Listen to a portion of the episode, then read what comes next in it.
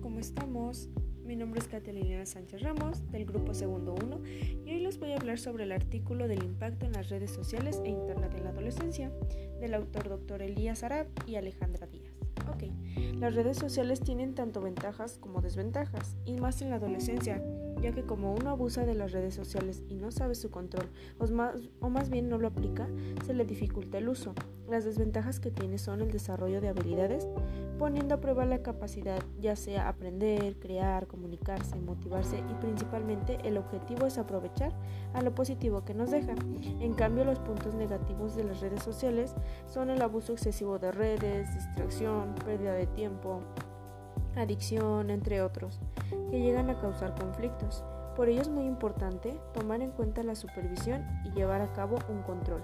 En el artículo del impacto de las redes sociales nos comentan que en 1969, con la creación del Internet por parte del Departamento de Defensa de Estados Unidos, promovió el desarrollo de nuevos aparatos tecnológicos como computadoras personales, teléfonos inteligentes, tablets, entre otros. Es impresionante que cada vez que haya más actualizaciones de tecnología, la mayoría no lo sepamos aprovechar y darles un buen uso.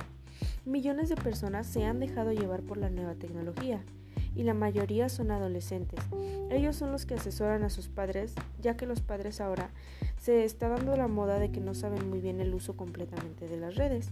La creación de una identidad en las redes puede ser muy buena o a la vez mala, por la adicción y el no saber aprovecharlo. Todo está en el conocimiento de saber utilizar las redes. El error de la mayoría de los adolescentes que cometemos es la dificultad que se tiene para diferenciar el contenido público del privado. Un buen consejo, y más que bueno necesario, es comunicarse de manera virtual y transmitir el mensaje de ser cuidadosos en el momento de alta intensidad de emociones. Es por eso que es necesario una educación para tener la capacidad de control de impulsos en las redes. La comunicación es esencial para saber y dar a conocer lo que uno quiere. Se necesita como mínimo dos personas para que cada una actúe como sujeto. La cibercomunicación se define como proceso de la comunicación mediatizando a través de las redes sociales e intercambio general. Mm, la mayoría de veces la sociedad, más que nada adolescentes, le debe dar el uso adecuado a las redes, usarlas con control, razonamiento, respeto, poner a prueba la creatividad de habilidades y desarrollo de nuevos temas. Cuidarnos del cyberbullying, evitar la ciberviolencia, el sexting y los hackeos, información falsa, pornografía y más que nada, tener más aspectos positivos que nos dejen compensaciones.